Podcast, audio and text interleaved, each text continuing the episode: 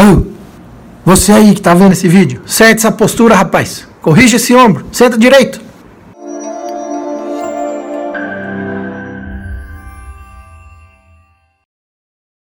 Aposto que a sua mãe falava isso pra você, né? Vou te contar um segredo sobre isso, tá? Mas antes, eu acertei, vai lá, me segue no Insta e no Facebook e comenta, deixa um comentário para mim para me dizer se a sua mãe é igual a minha. Porque as chances de eu ter acertado são muito grandes, porque mãe é tudo igual, a gente sabe, só muda de nome e de endereço muitas vezes, né? Então eu ganhei mais um seguidor, hein? Mas será que existe essa história de postura ideal? Será que tem esse negócio de corrigir a postura, ficar bonitinho, retinho? Na verdade, gente, por muitos anos a postura ideal foi levada muito a sério, a busca por essa postura, com exercícios e tudo mais, e correção postural.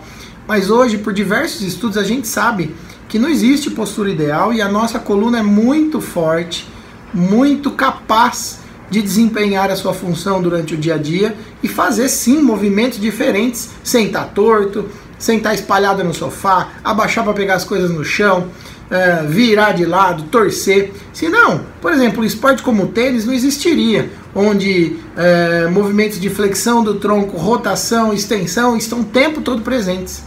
Então, a postura ideal a verdade, hoje em dia, a gente sabe que não é tão mais levada a sério.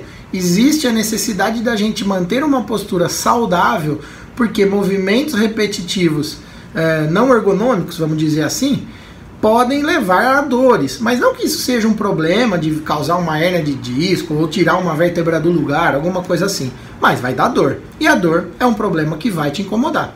Então, essa história de dor muscular. Quando você faz academia, depois de alguns dias também se sente aquela fadiga muscular, né? Aquela dor.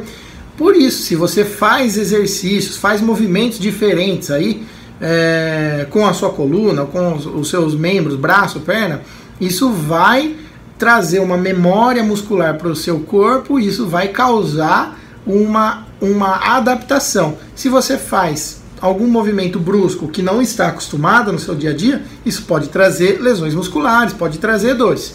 Mas não que isso vá te trazer um problema mais sério para a coluna. Deitar de barriga para baixo para ler um livro no sofá não vai te dar uma hernia de disco, mas pode te trazer dores. E as dores são um problema. Fica essa dica.